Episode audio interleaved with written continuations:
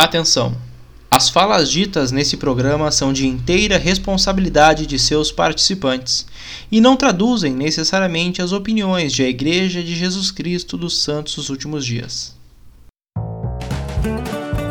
O Mozia Espírito Santo foi um missionário de a Igreja de Jesus Cristo dos Santos dos Últimos Dias que serviu na missão Piracicaba entre 2015 a 2017 no episódio de hoje, ele conta sobre o quanto o exemplo de seus pais ajudou ele na tomada de decisão de servir uma missão. Além disso, ele conta sobre como mesmo pipas o ajudaram a pregar o evangelho lá em Piracicaba. É um daqueles episódios que você não vai querer perder porque ele está muito legal. Assiste no YouTube, ouve no Spotify. De qualquer forma, aproveita aí!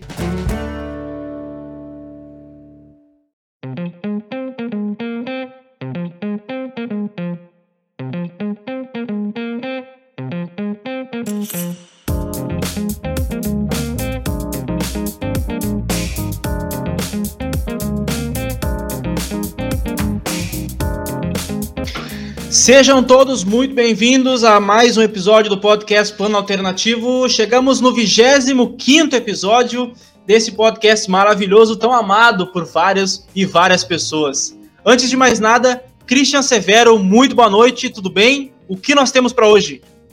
Boa noite, Júnior. Um prazer muito grande poder partilhar desse momento de conversa, momento de história. Hoje nós temos, Júnior, um convidado muito especial, alguém que não é da aldeia fisicamente, mas não deixa de ser da nossa aldeia aqui no coração, já passou muito tempo conosco. Mozi Espírito Santo, ele que serviu na missão Piracicaba de 2015 a 2017. Mozi, a gente quer te fazer muito bem-vindo a esse episódio do Plano Alternativo. Obrigado, amigos. É um prazer estar com vocês essa noite. E é, um, cara, uma felicidade, assim, poder participar do Plano Alternativo e poder participar desse projeto que é muito bacana, muito lindo. E tamo aí, né? Vamos lá. Mozia, tu nasceu no convênio, né, cara? E teus Nasci. pais já são membros há bastante tempo.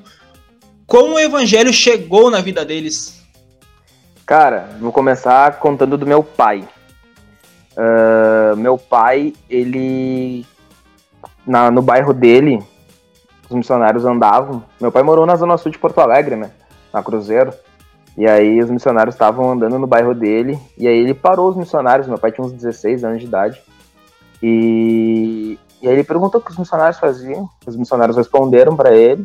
E os missionários seguiram a vida dele, meu pai seguiu a vida dele, né? Aí os missionários cruzaram com ele de novo, meu pai ah, parou para conversar e se interessou pela mensagem. E os missionários ensinaram, e logo depois meu pai se batizou com 16 anos de idade. E, então foi, depois... então foi, foi um contato mas do, teu pai... pai. Foi um contato do meu pai. E aí. A minha mãe não. A família da minha mãe. Eles são de Cachoeira do Sul, né? São do interior. E meu, meu avô, muito político, uh, logo se, se instaurou na cidade que tinha dois americanos, né?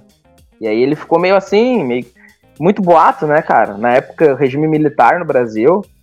E meu avô político ficou meio assim. E aí os missionários um dia bateram na casa dele. E aí ele falou pros missionários: ah, dá, dá uma volta na quadra aí depois vem aí.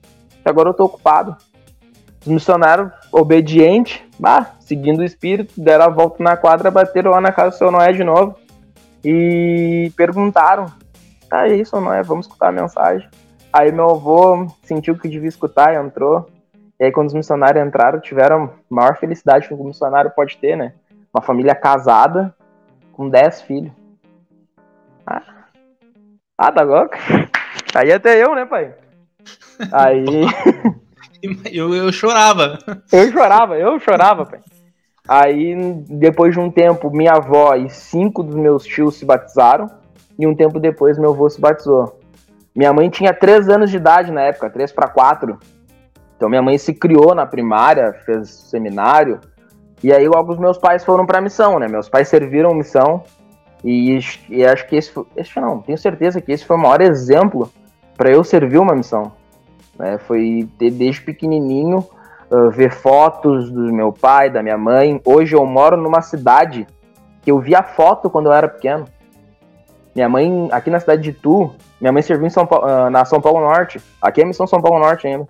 E no centro da cidade tem um orelhão gigante. Minha mãe, com 19 para 20 anos, tirou, 19, de, de 20 para 21, tirou uma foto nesse orelhão. E eu nunca pensei em morar em Itu. E a vida me trouxe para cá. E hoje já tem uma foto lá no orelhão. E a gente sempre imaginava, quando era criança, né, visitar aqui em Itu. E hoje a gente mora aqui. Isso é bem bacana. Legal. Que a missão faz, o que a vida faz com a gente, né? E como foi a tua adolescência na, na igreja? Como tu foi crescendo no evangelho? E eu te pergunto assim, se teve algum programa da igreja que tu acha que te influenciou muito na decisão de tomar, na decisão de servir uma missão? Cara, o que mais me influenciou foi o, a própria ORM, né, os rapazes, principalmente os programas dos rapazes, os presidentes de presidentes rapazes que eu tive, os bispos que eu tive, que me apoiaram bastante. Uh, ah, o Cláudio, Claudião V8, né, no ah, o, o, Cláudio, o, o, o Vitor, no começo, o pai, o Bispo Muniz, o Inocêncio. Então, todos esses caras, assim, me, influenciaram, os próprios conselheiros que eles tiveram. Eu lembro de uma atividade, cara, que quando o pai era presente dos rapazes, acho que o Júnior vai lembrar, ah, era 24 horas. Não sei se tu lembra, Júnior. Que a gente ficou 24 horas como lembro. missionário. Até lembro, deu. Lembro. Não pode beijar, não pode beijar, não pode beijar.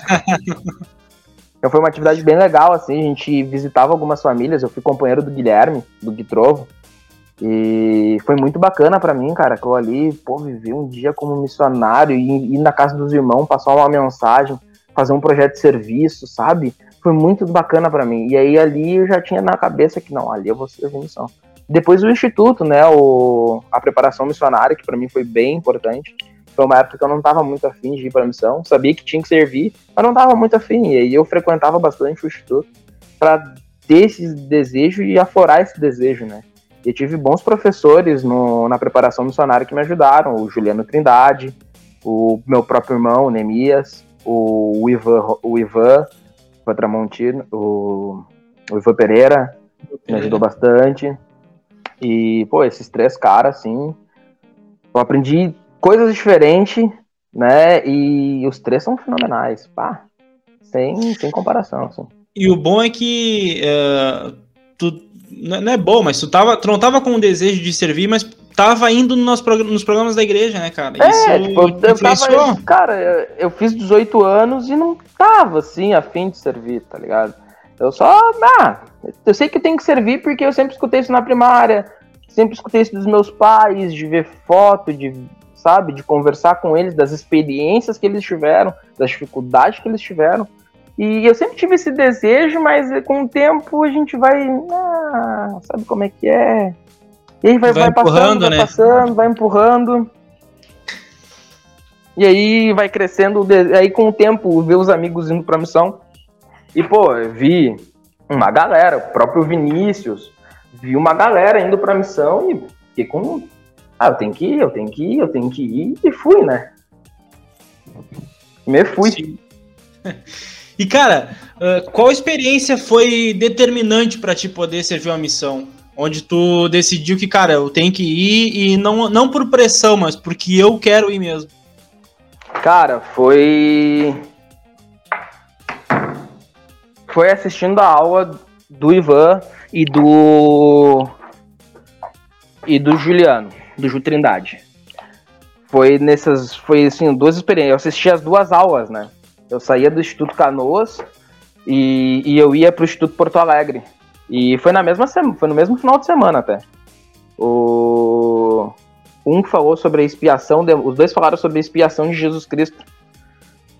E e aquele dia eu, ah, eu senti assim que eu precisava aplicar melhor a expiação de Jesus Cristo na minha vida. E aí eu senti que servindo missão eu poderia encontrar o que eu queria, aprender mais sobre a expiação de Jesus Cristo, me aproximar mais do Salvador. Só tinha esse, tinha esse caminho. Eu nos escote... eu sempre fui escoteiro, né? E a gente chega numa idade nos escoteiros que é o ramo pioneiro. E o símbolo do ramo pioneiro é uma forquilha. E a forquilha significa dois caminhos, né? E a gente, nosso mestre sempre fala uh, que um dia a vida vai te dar. Tu vai ter que fazer uma escolha, vai ter que seguir algum caminho, né? E uma forquilha sempre vai atravessar na tua vida. Cara, eu não sei qual é a magia que os caras têm, mas quando eles falam, acontece. E isso aconteceu na minha vida quando eu era pioneiro, né? A gente faz um plano de vida quando é no ramo pioneiro. E esse dia chegou e eu tive que tomar essa decisão. E para mim foi ter o apoio deles foi bem bacana também. Porque a gente sempre falava que a gente tem que ter um plano de vida e meu plano de vida estava levando para a missão. Tudo que eu fazia me levava para a missão. Meus amigos, as influências boas que eu tinha me levava para a missão. Até que um dia eu cheguei e falei pro meu mestre, né? Mestre, eu quero servir missão. Ele perguntou: "É isso que tu quer? Então eu vou te apoiar". E o cara não é membro da igreja, sabe? E isso me ajudou a ter o desejo de procurar mais sobre a expiação de Jesus Cristo. E, pô, quando um cara que não é membro da igreja me apoiou entendeu o que eu queria fazer, cara, ali foi a decisão, ali foi o, martelo que faltava, sabe? Bah, quando ele bateu o martelo, vai que tu vai ser feliz, eu, eu fui. E aí, nesse desse processo aí que tu. Desse, desse sentimento que tu teve de servir missão, até tu receber o chamado, foi quanto tempo, mais ou menos? Cara, foi uns seis meses, assim, eu me preparei mesmo. Isso foi em janeiro, claro. foi no começo do ano. E aí eu comecei a me preparar e aí, em junho, eu enviei o chamado. E aí, em julho, eu recebi o chamado. Então levou, tipo, um mês, assim. De Sim, enviar o chamado e receber internet o chamado. Já, né? É, já tava na época da internet. Mas eu recebi o papel físico, né? O envelope. Sim. Ah, legal, legal. Por, mas tudo ia pela internet, né? Tudo xerocado. Claro. Tinha algum lugar que tu queria ir, algum lugar que tu não queria ir? Cara, tinha três lugares assim que eu queria ir. Eu queria servir ou em São Paulo, qualquer lugar de São Paulo, porque eu gosto, gostava muito de São Paulo, gostava muito de estar aqui. Tenho muitos amigos em São Paulo capital. Uh, Fortaleza, Manaus. Fortaleza porque meu pai serviu lá, né? Manaus porque eu escutava muita história do Juliano Trindade. E era, eu adorava as histórias, conheci outras pessoas que serviram em Manaus. E um deles é o Falcão, gostava muito também de escutar tudo. E o outro era algum país hispânico, assim. E eu fui para São Paulo, né? Piracicaba. E pra onde tu não queria ir? Cara, eu tinha muito medo de ser chamado pra Florianópolis, para Porto Alegre Norte, para Santa Maria. Aqui perto. Eu tinha bastante medo, assim, de qualquer missão perto, assim. Tinha muito medo. Claro. Ou de um lugar muito, muito quente. Eu, ah, eu não gosto Fortaleza, E o que com Fortaleza, então? Ah, cara, sei lá. O quê? Tava na cabeça. eu não sei, não sei o que me dava na cabeça. Se for pra esses lugares, eu posso passar calor, nos outros não. É, mas se for pra qualquer outro canto, acho que não tá. Não dá, não Te dá. entendi. Qual foi os teus. Quais foram os sentimentos que tu teve, Mozia, quando tu abre o chamado e tu recebe, cara, então, a missão um, Piracicaba? Um mês antes, assim, em julho, eu vim para São Paulo uh, visitar uns amigos, passar as férias. E aí eu tô indo de São Paulo pro interior, lá pra casa da Karina. E eu tô num carro com, com um amigo e ele fala assim, ó, ah, que é Piracicaba. Cara, eu sinto algo gostoso, sabe? Ah, que legal, Piracicaba aqui tem uma missão nova, a gente começa a conversar e passa, né? O carro passa pela cidade. E eu fiquei com aquele sentimento gostoso. No final do mês, meu chamado chega. E quando eu abro, eu, bah, missão Piracicaba. E eu pensei, bom, de Piracicaba. Ô, Piracicaba, diferente, missão nova, bah, legal. Meu presidente é de Manaus, não, legal. Pô, eu queria servir em Manaus, não deu, mas meu presidente é de lá, suave. Aí eu pensei, tá, mas o que, que eu conheço de Piracicaba? Eu só conhecia a história do Rio, Aí no sul tem a Cachaça Sete Campos, de Piracicaba, que não é de Piracicaba. E o time, né? O Rio, a Cachaça e o time. As, duas, as três referências que eu tinha de Piracicaba. E. E foi, né? Cara, pra mim no começo era tipo estranho, pô, Piracicaba. Cara, ele interiorzão, interiorzão. Aí eu pensava, tá, mas eu pedi pra ir pra São Paulo. E eu sempre falava, eu quero servir num lugar longe de tudo e perto do nada. Pô, Piracicaba? Longe de tudo, perto do nada. Fui, né? Bom, eu pedi, agora tem que aceitar. Não tem que fazer. Exatamente. E, cara, tu, tu comentou sobre tua mãe e teu pai servirem a missão e tal. E teus pais tiveram, ambos tiveram companheiros que moram em Piracicaba, né? E tu teve a oportunidade Sim. de visitá-los? Teve a oportunidade de, de conhecê-los e tal? Como é que foi a experiência? Cara, no, no dia que eu cheguei em Piracicaba, no meu primeiro dia, a gente foi para a primeira capela de Piracicaba. O presidente Canuto levava a gente para lá. E quando eu cheguei nessa capela, tinha um deles, irmão Adilson Martins, já estava na capela me esperando. E aí eu pude conhecer ele. E a minha primeira área foi em Piracicaba, foi ala centro, né? Aonde dividia a capela com outro companheiro do meu pai. O, o Fusaro era da ala 3. Então eu pude conhecer os dos dois, assim, na primeira semana. Os dois moram em Piracicaba e eu servi, já comecei em Piracicaba. Então, volta e meia eu via, eu via eles direto, porque o irmão Martins, ele era do Sumo Conselho na época, então tava sempre na volta, e o irmão Fusaro todo domingo, né? E todo domingo era uma resenha diferente com o irmão Fusaro, aprendendo um pouco mais de como foi a missão do meu pai, né? E eu, quando eu passei, na minha última transferência em Piracicaba, quando eu fui para minha última área, eu fui na casa do irmão Martins, e o irmão Fusaro tava lá, e a gente fez uma, um pequeno encontro, assim, e foi muito gostoso, cara, ver foto, uh, escutar bastante história de como era a missão naquela época, de como era meu pai na missão, sabe? Foi muito gostoso, assim, eu pude aprender como era a missão deles e, e eu pude trazer para minha realidade, sabe? E aquilo ali mudou a minha missão dali para frente porque eu via as dificuldades que eles tinham e eu via as minhas dificuldades e eu ficava pensando, pô, cara, as dificuldades que eu tenho hoje é bem diferente da deles. E eu acho que a minha missão é difícil. E a, e a minha missão, praticamente, então, dali pra frente se tornou muito fácil, muito leve, né? Porque pô, os caras tinham que pegar ônibus, transferência era telegrama, sabe? Viajava sozinho de um lado pro outro e a missão era gigantesca, era praticamente o Nordeste inteiro. Então, dali para frente a minha missão virou mel, né? É que na verdade a gente fala muito, por exemplo, a gente brinca, né, que hoje em dia a, a missão é feita pelo WhatsApp, é feita pelo Facebook, ainda mais foi acentuado por causa da pandemia e algumas pessoas, inclusive, e não vou me isentar disso, inclusive, é, dizem, ah, é missão Nutella. Mas só que se a gente for pegar os velhinhos da época do teu pai, da época desses missionários que tu falou, a gente é tão Nutella quanto os que a gente sente oh, hoje em dia, né, cara? O, o pai mesmo pegou um ônibus de Porto Alegre para São Paulo, pro CTM, e depois de São Paulo para Recife. Já pensou? Imagina, tá, tá louco. Tá louco, tá louco. Uh, quantas áreas tu teve na missão? Cara, vou ter que contar. Piracicaba, centro, Sumaré, Sumaré, depois eu fui para Rosolém e Vamos fazer assim então, vamos fazer melhor. Lembra Vamos das lá. áreas e me conta bem resumido o que, que tu pensa sobre elas, assim. Por exemplo, ah, essa área aqui era boa ou ela era ruim por isso? Cara, Sumaré. Vamos começar por Piracicaba. Minha primeira isso, área. Fiquei nove meses. Eu passei os três meses de, do treinamento, saí, rodei a missão, voltei pro escritório. A parte boa. Cara, os membros eu já conheci os membros. Então, Piracicaba tem tudo, é uma cidade grande. A parte ruim é que pega bem o centro da cidade. Né? Então, para trabalhar era um pouco difícil. Foi uma área que eu passei nove meses, fiz muitos contatos, a maioria não era para minha área, e lá eu quase batizei. Lá eu passei nove meses na seca. E, cara, tem uma história que ah, me dói até hoje.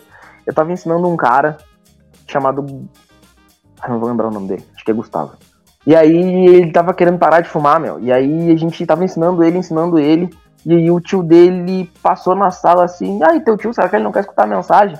Não, ele não quer escutar, meu tio não quer saber da vida. Meu tio é da pá virada. Passou, né? E eu fiquei com aquele sentimento, meu. Ah, não fiz o contato, passou. Um ano e dois meses depois eu volto para Piracicaba. E aí eu conheço um, um membro na igreja que recém tinha se batizado e numa, numa noite os, um dos missionários falou assim: Ah, vai ter noite familiar na casa do irmão tal. Vamos lá? Vamos, vamos. Pá, fui indo, fui indo, e chego na rua assim, bah, cara, eu tinha um pesquisador que morava nessa rua. Sério? Aham, uhum, e ele morava nessa casa. Não pode, porque é essa casa que a gente vai. Ah, tá de sacanagem? Ah, que tri, cara. Não, não, cara, é sério. Não, não, não, tô te falando. Aí ficou, né? Bati, entrei. Aí eu vi que era aquele senhor, e aí que. O meu, já tinha conhecido ele na igreja não tinha lembrado do rosto. E aí, como é que é o senhor, né? Eu não fiz o meu papel. O senhor mandou outro para fazer. Eu devia ter falado com ele. Ou talvez não. Talvez. Ah, deixei passar. Eu e meu companheiro a gente deixou. E talvez não, não, talvez a gente talvez era até bom ter deixado passar, porque talvez ele não tinha escutado a mensagem naquela época e tinha fechado as portas para a igreja. Aí depois conversando com ele, eu falei que já tinha passado ali, que já tinha, já tinha entrado na casa, já tinha conversado com tal pessoa, que era o sobrinho dele. Contei a história, ele, ah, eu lembro que os missionários já tiveram aqui. Eu morava na casa da esquina. Eu, ah, por isso que a gente. Entendeu? E aí passou. Sumaré, cara, Sumaré era maravilhoso. Ah, Sumaré tinha uma vila maravilhosa para ensinar, que era o Soma. Cara, luz era gato, não tinha água encanada. Era tribom para ensinar. Era muito, não, sério. Batizar, batizei demais lá. Era muito. Não tinha estrutura nenhuma, era tribom. Não tinha, cara, era uma invasão do MST. Uh, e, mas era maravilhoso para ensinar, cara. A gente era tratado muito bem, sabe? Porque é vila, tem PCC, tem outras coisas, São Paulo, e, cara, era, os traficantes nos amavam. Ô pastor, ô pastor, vem fazer uma oração pra nós aí, pô. Tá. Ora por nós, pastor, que hoje tá difícil, meu. Mas era bom, era gostoso. Eu gostava.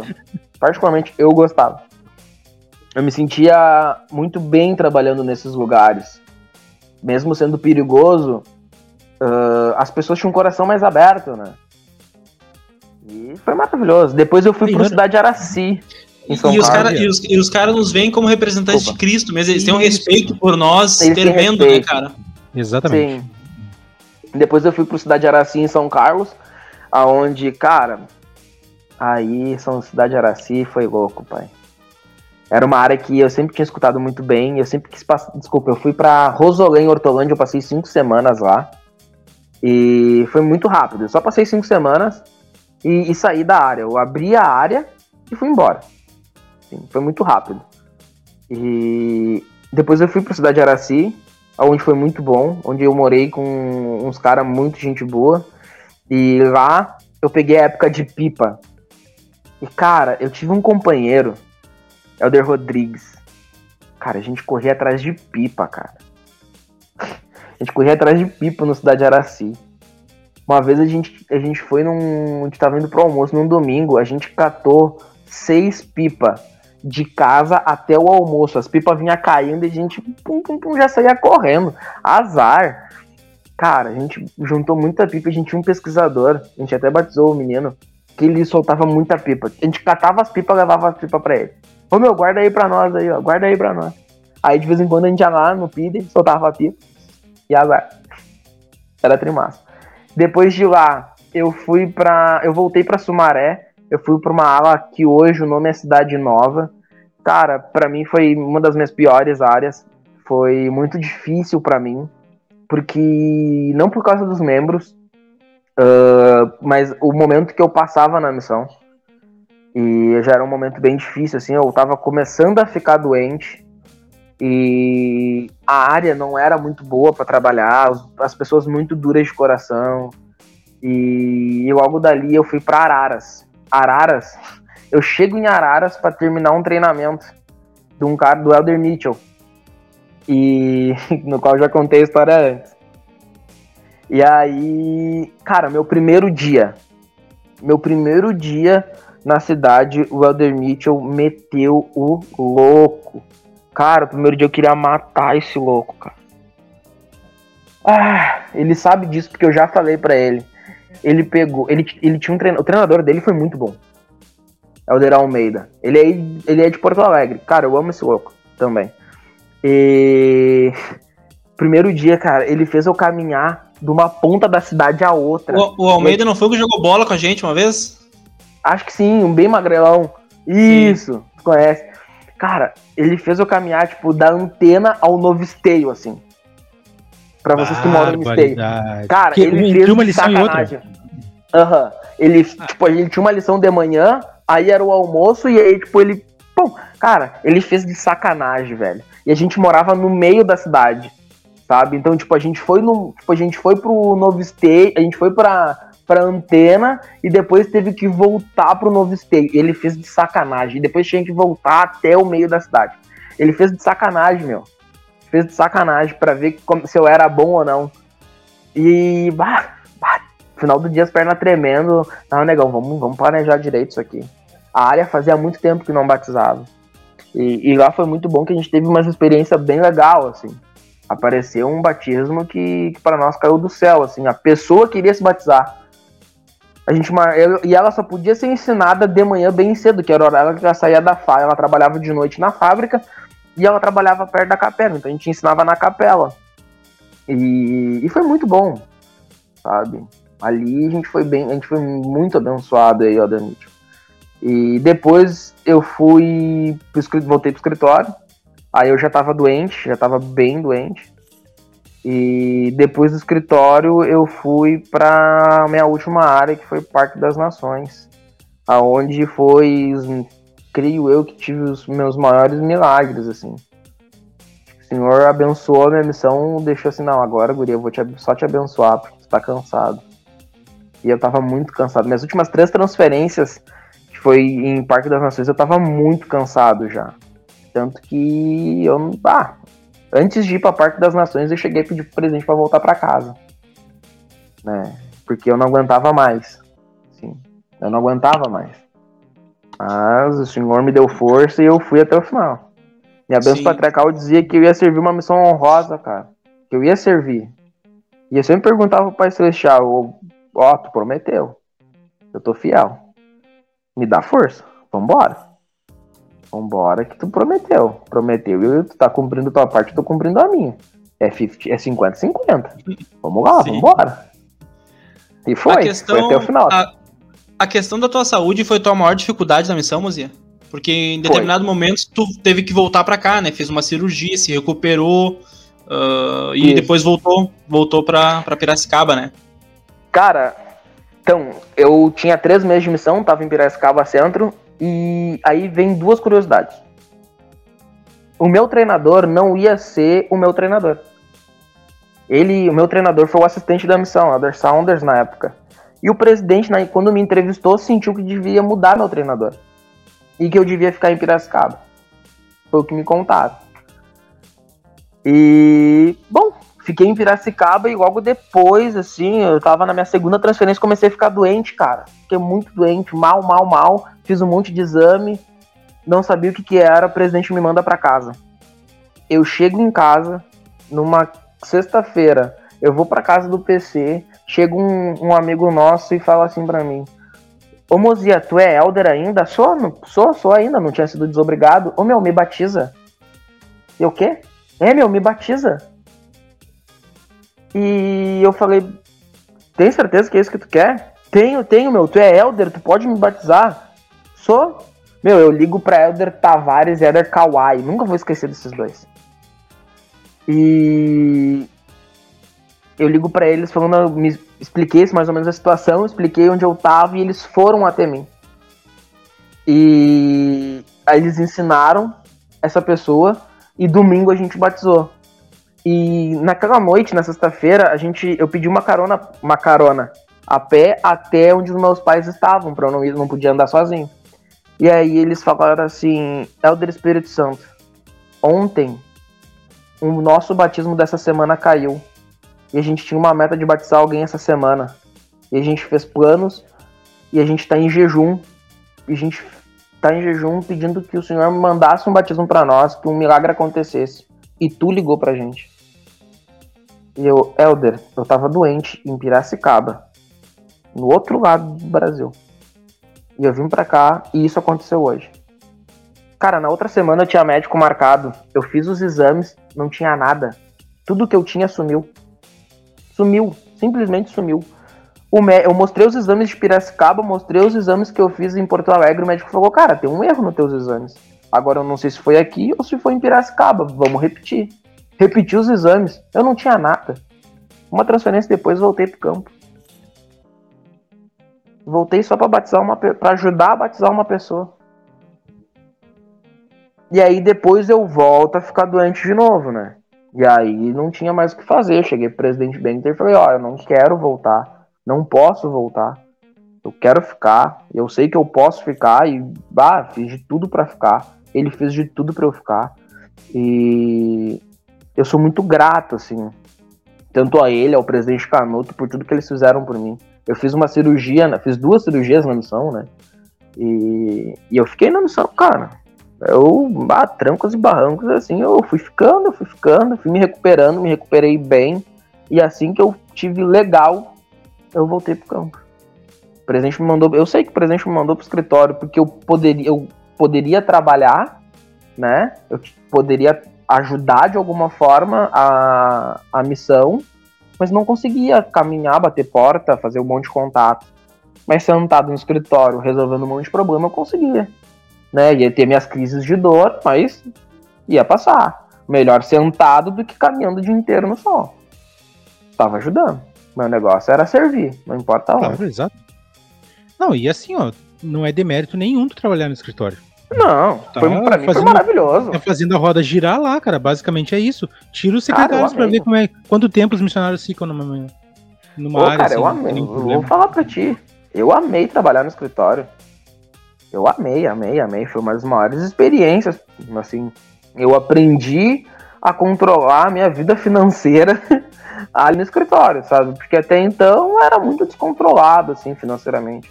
Ali eu aprendi a ter. A ser autossuficiente financeiramente, né? Porque tinha que ajudar a gerir uma missão, né? É isso aí. Mozia, conta pra nós uma história que tu lembra, assim, que foi divertida, que tu teve durante a missão. E se tu tiver mais alguma história espiritual que tu queira nos compartilhar, queira compartilhar conosco, tá valendo também. Cara, história divertida é com pipa, né, velho? Pipa. A época de pipa em São Paulo é uma loucura, né?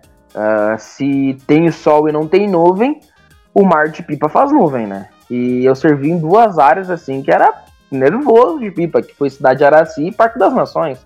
E eu tive três companheiros que eram pipeiro demais.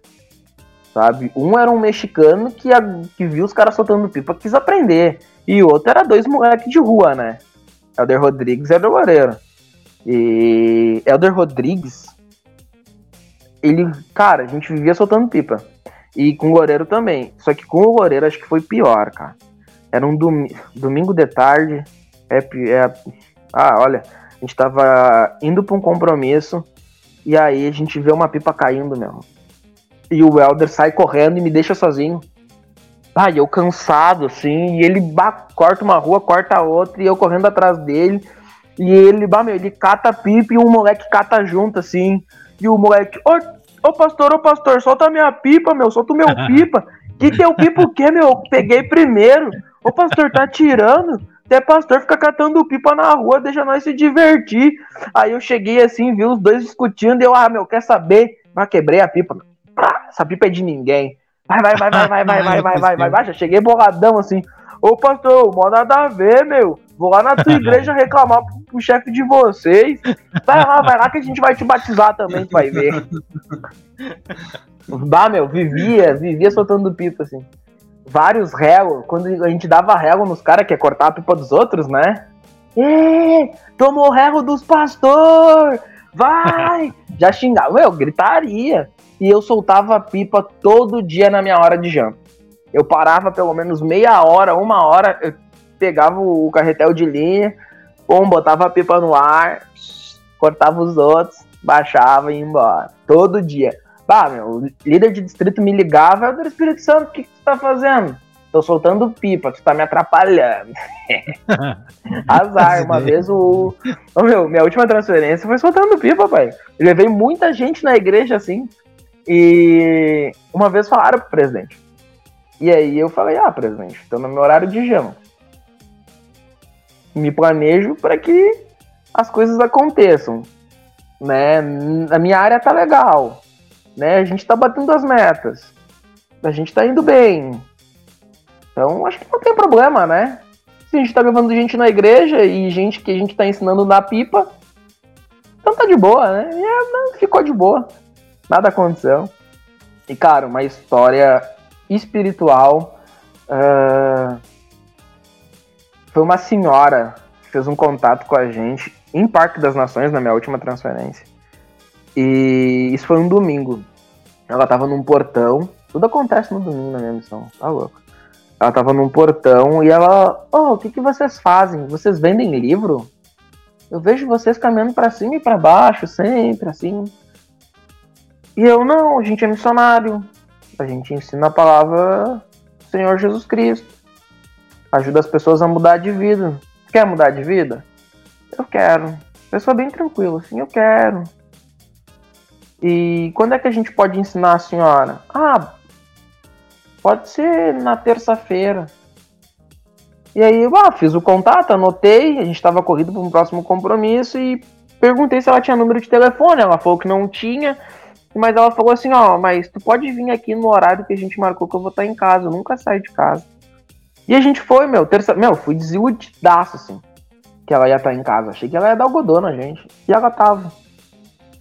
E, cara, eu entrei assim, a gente sentou na área, ela morava sozinha e ali, bah, eu tive boas lições espirituais, uh, ótimas conversas agradáveis, assim, e a história de vida dela, bah, tá louco. Pode de pensar, eu já fico tri emocionado, meu, porque a pessoa não tinha nada assim dentro de casa. Ela recebia só o Bolsa Família para viver o mês inteiro. E ajuda de custo de uma filha, assim.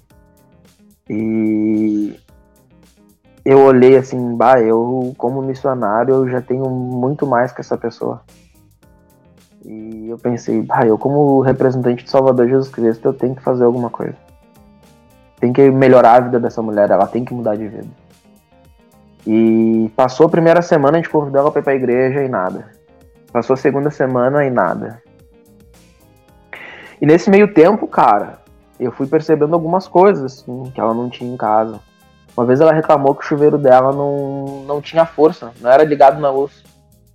Pessoa tomava banho, no, banho gelado todo dia, mano. Imagina.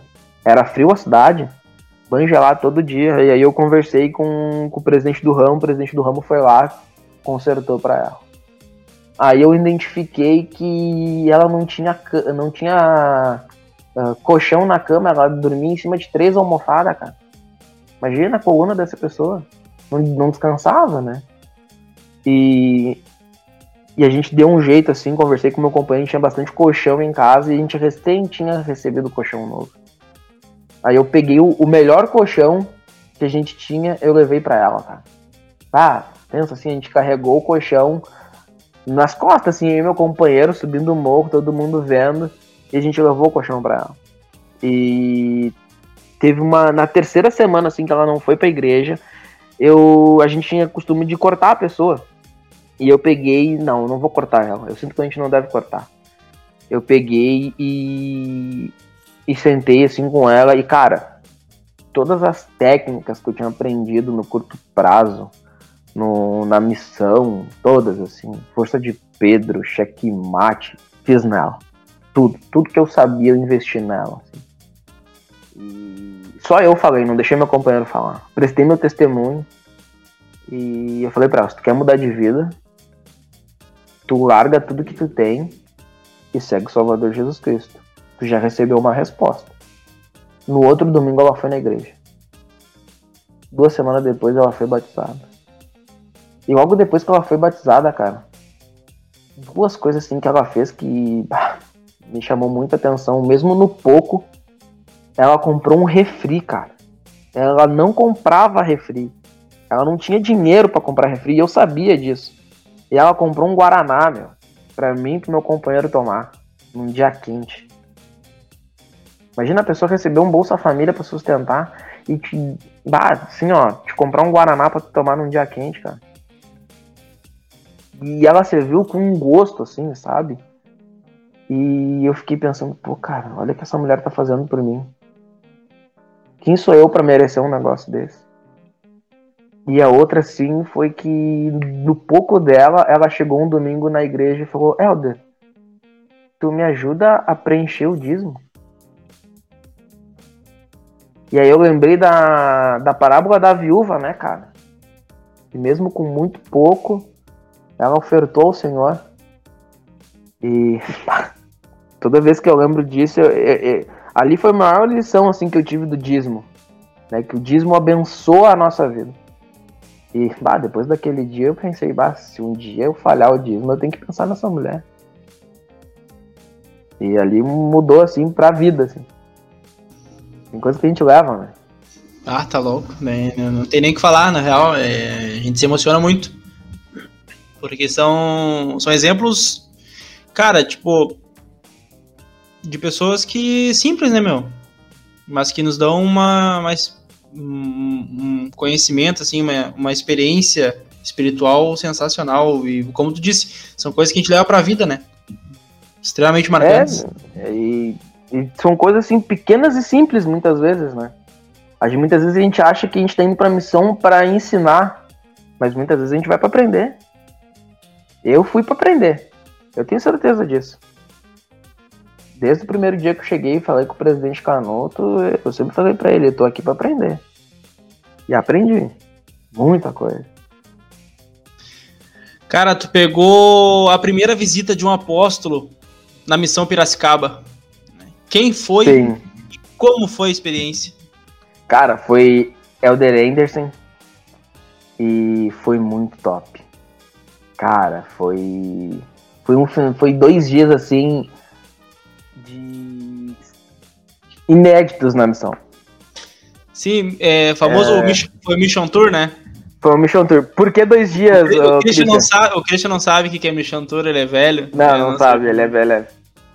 É. Uh, um dia a gente viu o apóstolo e no outro dia nós ficamos em Piracicaba para gravar um vídeo da missão, cantando o hino da missão, que ia ser tipo um videoclipe que aparece que é aí pro CTM, alguma coisa assim. E rodou esse vídeo, então, se tu tá, procurar, se tu procurar o hino da missão Piracicaba no YouTube, tu encontra esse vídeo. E foi muito bacana, sabe, esses dois dias. Foi muito legal. Cara, é uma, tu tá com um apóstolo é uma experiência totalmente diferente, né? é, pato, aprender assim. Os caras ensinam é surreal, né? Os caras são muito diferenciados. E o cara fala português, né? Ele morou no Brasil. Ele serviu como presidente da área aqui no Brasil e, pô, ele pregou em português, né, velho?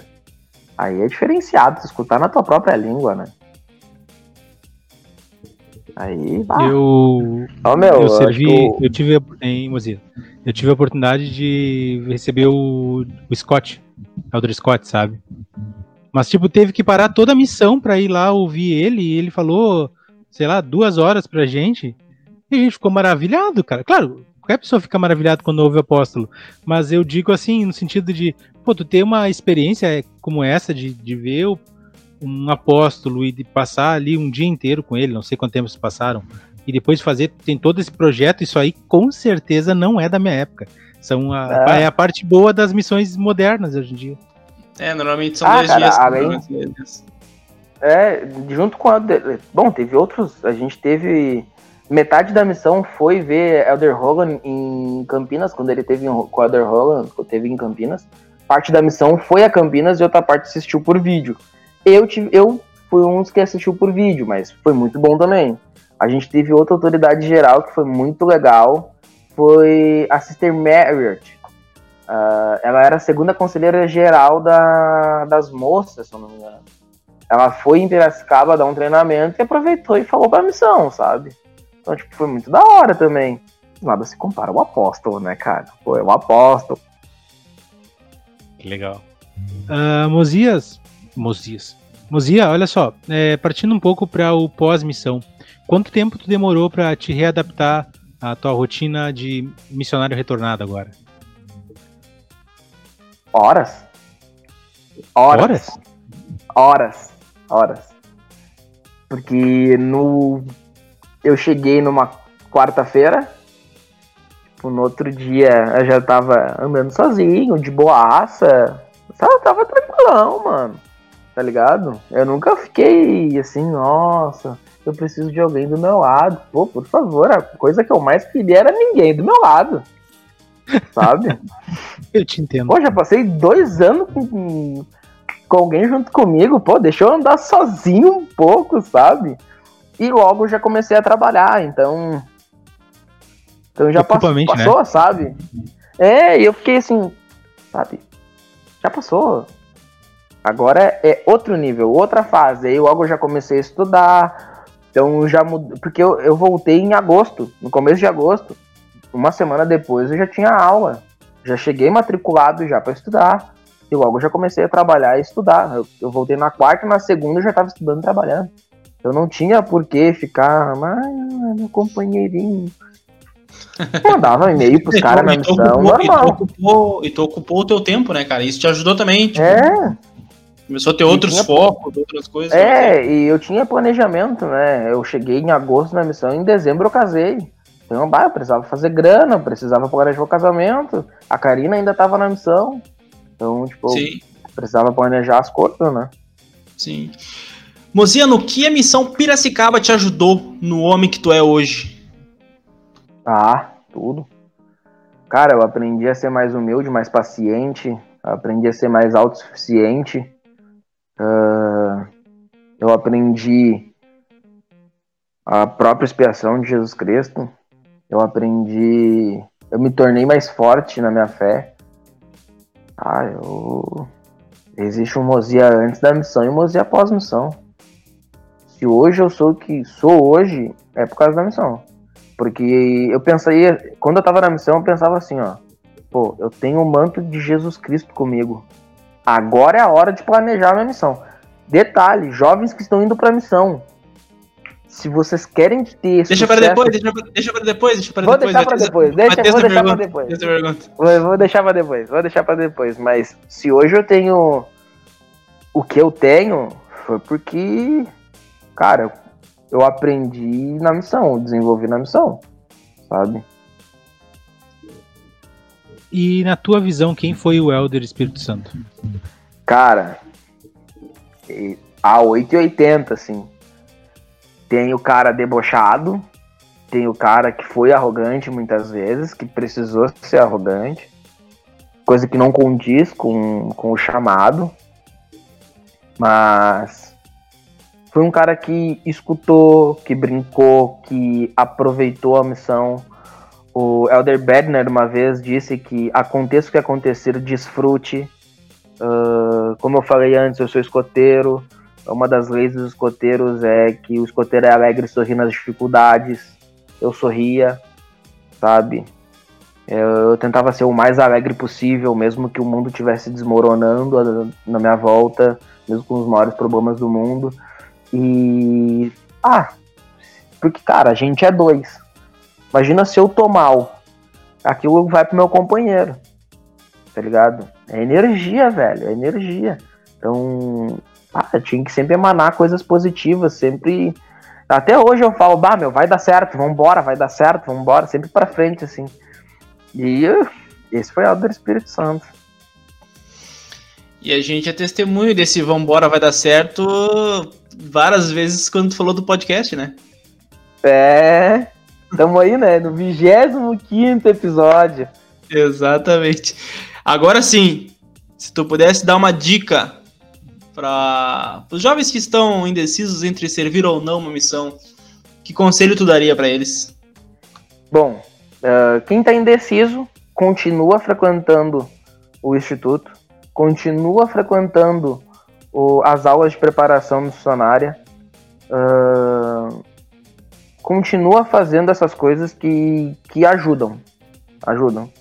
Porque lá tu vai aprender né, no Instituto, principalmente nas aulas de preparação missionária, a, pre- a se preparar. A aula já diz, né? Preparação missionária tu vai aprender, cara. Tem que te preparar espiritualmente, não tem outra forma. E se tu tá em dúvida, ora, pergunta, não tem outra forma. E, e se cercar de bons amigos. Escutar o plano alternativo. E se tu pretende ter sucesso na vida, né, é planejamento. E a missão é um ótimo lugar de se planejar. Eu planejei a minha vida na missão. Ah, eu pensei assim comigo, cara, eu tenho dois anos para planejar toda a minha vida e aproveitar que eu tô com o manto sagrado de Jesus Cristo. Se eu planejar tendo o manto, é quase certeza que eu vou ter sucesso. Porque eu tô com o espírito, velho. Eu tô com o espírito. Bah, quando eu vinha, quando eu ia pensar na minha vida pessoal e escrever no papel, eu sempre jejuava, orava, tentava me centrar o máximo possível. E, e planejei, cara. Eu tinha um planejamento assim. Eu vou chegar em casa, eu vou estudar, eu vou casar e vou me formar num curso técnico. E depois disso, eu vou partir para a faculdade. Eu cheguei em casa, eu comecei a estudar, eu me casei, eu me formei num curso técnico e entrei na faculdade. Então, eu planejei isso na missão. Eu fiz esse planejamento. Aonde eu queria estar daqui a 5 anos, daqui a 10 anos, daqui a 20 anos. Então, a missão, tu tem dois anos, não só para ensinar as pessoas, mas também para planejar a tua própria vida, que é muito importante. Né? Tu ter um plano de vida. E a missão me ajudou muito nisso, porque, cara, é dois anos pensando na tua vida também. Muito bom. Bom ouvir essas palavras. Tem, já tem um próximo plano agora, depois da faculdade? Cara, tenho. Tenho. Depois da faculdade eu quero fazer uma pós-graduação, né? E eu quero investir. Eu quero investir quero investir em clínica, né? Eu sou do no ramo filho. odontológico. Então. eu sou do ramo odontológico. Né? Não, isso aí vai vir com o tempo. Ele nem fala no tempo. já pulou pra, pra clínica. já. já foge, né? Não, isso vai vir com o tempo, né? Isso é planejamento de tempo. Mas assim, logo após se formar a faculdade, eu vou dar uma estabilizada. Depois disso, meu planejamento é fazer uma pós-graduação. E aí sim, depois da pós-graduação, cara, tem que estudar sempre, não adianta. É, é, investir em alguma franquia, né? Montar uma clínica. São, são coisas já dentro da minha área daí, né? Claro. E tomara que dê certo. Tomara que dê certo e continue dando certo como tá, como já ah, tem dado sempre. certo. É isso Oremos. Aí. É. Mozia, então, para terminar, a gente vai te fazer aquele joguinho rápido de perguntas rápidas ah, e respostas não, mais não rápidas ainda. Não. Não a primeira pergunta comigo, eu... pai. Ah, para, tu já tu é craque, tu, tu ouve sempre o podcast, sabe? A primeira pergunta é uma pergunta bem cretina, que não tá aqui no script. É. Piracicaba ou Piracanjuba? Piracicaba. Ah, tá. Nem sei o que é Piracanjuba, cara. Nem sei deixa se é a prima pobre. Deixa a prima pobre pro outro lado. tá bom, então. o melhor companheiro, Mozia. Ih, cara. Cara, eu vou titubear. Não, po não, não pode, não, não pode escorregar. Não. Cara, eu não sei. Eu não sei, de verdade. Tu sabe, tu sabe, todo mundo sabe. Eu tive, cara, eu tive muito. É que assim, ó, a minha missão teve várias fases, né? Claro. Quando eu fiz a cirurgia, o De Peixoto tava do meu lado. E nessas fases, e nessas fases quem foi o melhor? Cara, acho que de todos, assim, bah, me desculpa, mas acho que foi o Helder Peixoto. Aí, ó, Helder Peixoto, pronto. Porque o Peixotão. Cara, porque assim, ó, de, eu tive bons momentos com todos os meus companheiros, mas o, o Helder Peixoto foi aquele cara assim, ó. Eu acordava de madrugada e precisava ir pro hospital. Eu chamava o Peixoto. Vamos. Eu precisava ficar internado. O Peixoto ficava do meu lado. Cara, a De Peixoto, assim, foi. Ah, uma vez eu fui tomar banho e abriu um ponto. E eu precisei ir correndo pro hospital. Ah, o Peixoto pegava meus bagulho e me levava. Só falava, Peixoto, aí... vambora. Ah, o Peixoto pum, carregava tudo que tava fazendo e ia, tá ligado? E pra ele não. Cara, e, e pra ele não era. Não era. Ah, ele amava fazer isso. E, isso, isso é o melhor. Sabe? Tipo, o Peixoto amava fazer isso.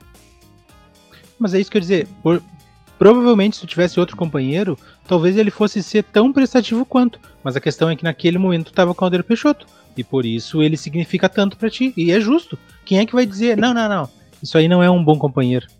Por favor, né? Cara, a gente teve bons momentos junto em Piracicaba, né? A gente serviu junto em no escritório. E a gente teve bons momentos juntos. E. Ah, mas o Gordinho Peixoto é o Gordinho Peixoto, né? Legal. A melhor área, então, Mozinha. Não enrola, Mozinha. Cara, pra mim, Piracicaba, velho. Eu fiquei nove meses lá. Se eu falar que não é Piracicaba, eu tô mentindo, né? Cara, eu conheço os membros, eu amo os membros. Foi um lugar que eu amei servir. Onde eu, foi o lugar, assim, que eu cheguei. Foi minha primeira área, minha primeira família. Eu já cheguei escutando assim, ó. Boa noite, Elder. E aquele sotaque. Cara, o primeiro dia eu não entendia nada. Eu achava. Eu tô no Brasil? Cara, para mim era muito difícil entender, muitas vezes até entender, assim. Sim. Eu cheguei cansado, passei o dia inteiro em reunião. E aí eu vou, uma, sabe? E eu começo a escutar aquele sotaque depois das pessoas. Eu. Tá. No começo foi. Assim, ó, o primeiro dia foi difícil, mas depois passou. E qual foi a área mais difícil? Foi aquela que tu já comentou lá atrás ou não? Cidade Nova. Cidade, Cidade Nova. Nova. Antigamente era Nova Veneza, né? Quando eu passei era Nova Veneza. Cara, meu companheiro era muito bom. Eu gosto demais dele, Elder de Souza. Mas a área para mim era difícil. Ah, Sim. a área para mim era, nossa senhora. Olha, eu já até conversei com o presidente depois disso e pra mim foi castigo. Ah, pra mim foi castigo. Não, mas dá pra ver eu pela tua cara. Fez uma cara de sofrimento quando falou dela, então. Ah, deve tá ter sido difícil. Cada... Ah, meu, difícil, difícil, difícil. Eu sei, eu sei que gente, eu sei que teve missionários que tiveram sucesso, sabe? Não, mas, mas pra ti tava... foi difícil? Mas pra mim foi difícil. Claro, não, tranquilo. Qual é o, a melhor comida que tu comeu lá, diferente dessas daqui do sul? Cara, melhor comida? É. Caldo de cana conta? Conta, porque aqui no sul não tem, né, cara? Vamos combinar caldo de aqui cana. É bem bagaceiro cara, que tem aqui caldo de cana e pastel da Rua, o peixe da Rua do Porto. O peixe da Rua do Porto de Piracicaba não tem melhor. O ah, peixe da Rua do Porto. O peixe tu já tinha comentado já no story, O peixe né? já tinha comentado. O peixe o... da Rua do Porto. Eu acho que isso é um símbolo de São Paulo, o pastel e o caldo de cana. Pastel, caldo é... de cana e o peixe da Rua do Porto. Muito bem. Cara, e tinha um lugar na minha desceu, área. Cara? Ah, o que, que não desceu? É. Ah, o tal do quiabo, né? Quiabo. Frango com quiabo. Frango com quiabo não desce. Frango. É, frango, né, Helder? Frango com quiabo não desce. Tu fazia uma seleção assim no, no prato ou. Não, comia, comia normal, mas. Ah, não, não me descia. Cara, por incrível que pareça, toda a área tinha um almoço que eu não gostava. Não sei por que eu cismava com um almoço. Toda a área. Toda a área tinha um almoço assim, ó, que. Sabe quando tu chega a primeira vez e tu, tu vê o ambiente assim, bate, não se sente legal, aí tu olha assim, a comida até que é, é gostosa, mas o ambiente já te estraga, assim. Sim, ah, eu, meu, já, te, já teve almoços que era muito ruim e que a gente foi salvo porque, assim, ó. é uma história engraçada também. Tava em Parque das Nações, na minha última área, e aí durante a semana os, os traficantes da área nos pararam assim, ô Helder, seguinte, meu, sabadão a gente vai fazer um churrascão aqui. Se vocês não virem, não ensina mais na vila. Vocês têm que colar, vocês são obrigados a vir.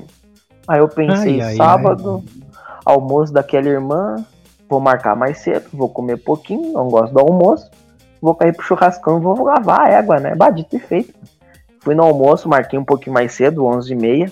Fiquei, até fiquei uma hora certinho no almoço corri lá pros caras, pum, pum, pum. Fiz a festa com os vagos e vai. Tá bom, né, cara? Sobrevivência faz parte. Ah, sempre.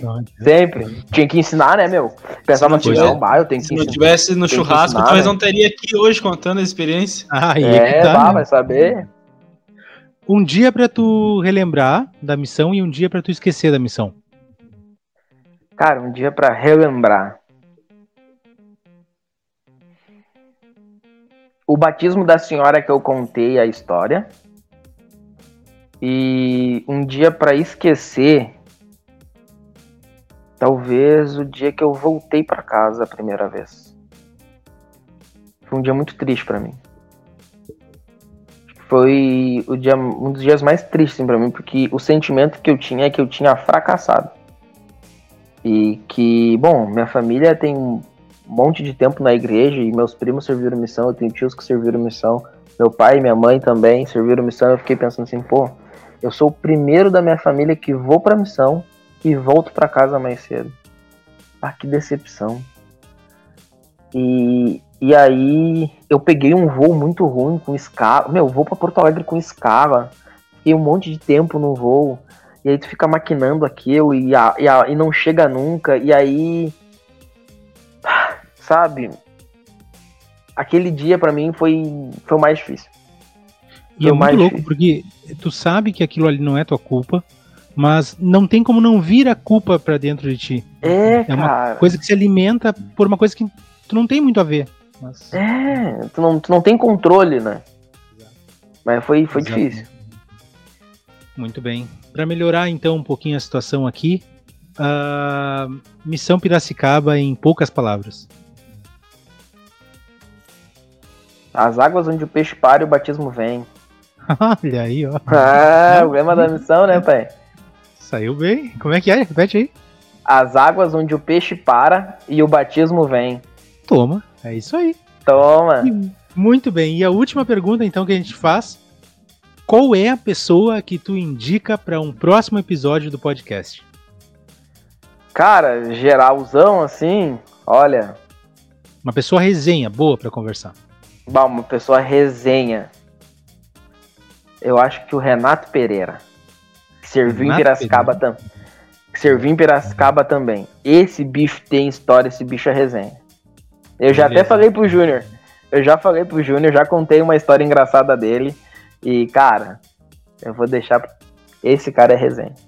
Beleza, não, tranquilo. É que aí agora a gente vai cortar essa parte e depois vamos fazer chegar nele. Mas, Mozia, por hora a gente só quer te agradecer muito por ter participado do episódio de hoje do podcast. Gostamos muito da tua história. Tenho certeza que o pessoal que está ouvindo também gostou bastante.